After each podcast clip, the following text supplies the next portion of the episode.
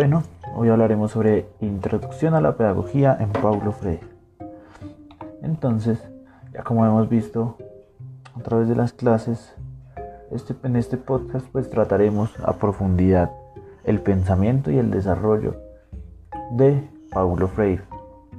Hay una frase muy interesante con la que podemos empezar y es, la educación no cambia el mundo, cambia las personas que cambiarán al mundo. Ese sería nuestro lema más interesante para empezar este podcast. Entonces vamos a, desarrollar un poco sobre el pensamiento. Pero entonces, primero, ¿quién era Paulo Freire? Es considerado el pedagogo más importante entonces del siglo XX en América Latina. Su obra inspiró la corriente llamada Pedagogía Crítica. En el 86, él recibió un premio a la educación para la paz por la UNESCO. Recibió más de 20 doctorados honoris causa. Entonces vemos eh, la importancia del pensamiento en Paulo Freire. Bueno, entonces él nos habla entonces de esa dicotomía entre oprimidos y opresores, ¿no? Unos oprimen a los otros y los otros cómo se dejan oprimir también desde el pensamiento. Entonces vamos a analizar ese por qué.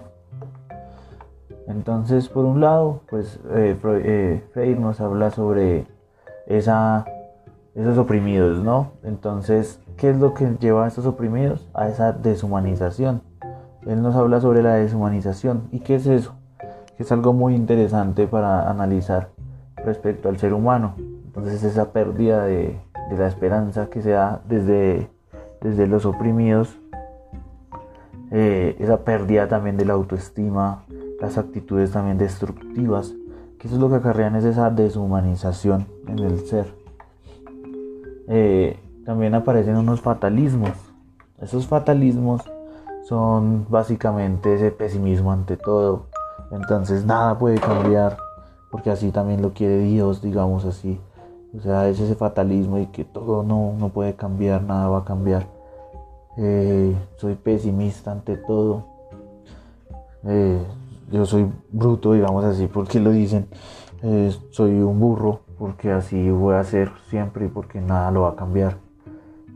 Así como le decían a nuestros estudiantes, entonces, primero esto que crea esa incapacidad, ¿no? Esa incapacidad de, el no puedo, el no conozco, eh, soy torpe. Entonces, eh, ahora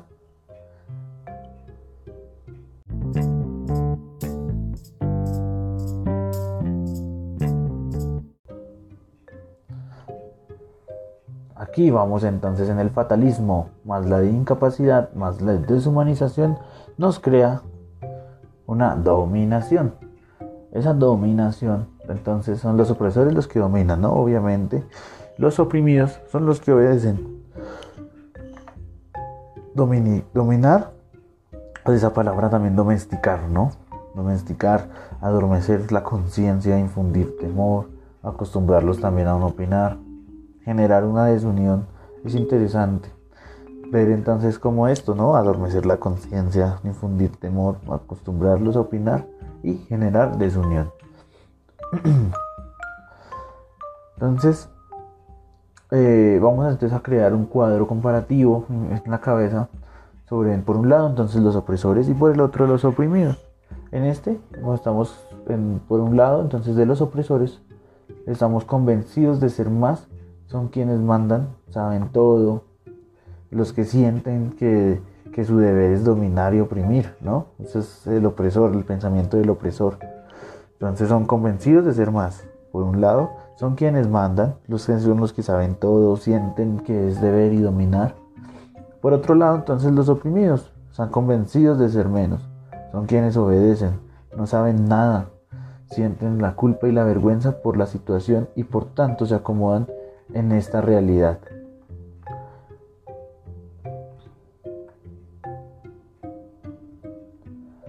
Bueno, y aquí también, siguiendo esa misma linealidad, vemos que también que los opresores son quienes también piensan y razonan según ellos, ¿no? Son falsamente generosos con los oprimidos.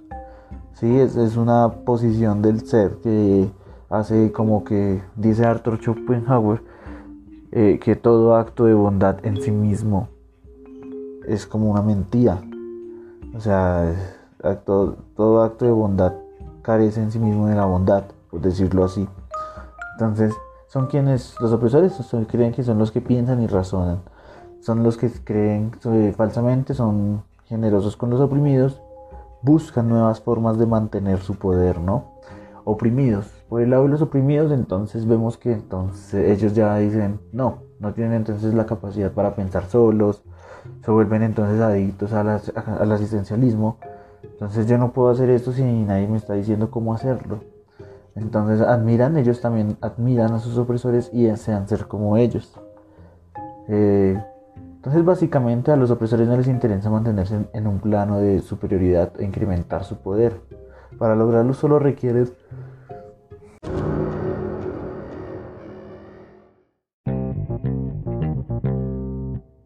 manteniendo a los oprimidos así como medio a mí, dormidos y ciegos.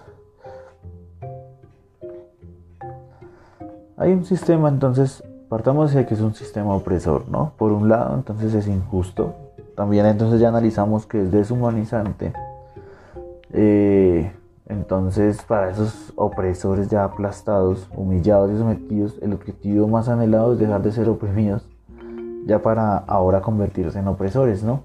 Ese es el pensamiento que se radica, que algún día voy a tratar de cambiar esa situación porque voy a ser como él y voy a ser diferente.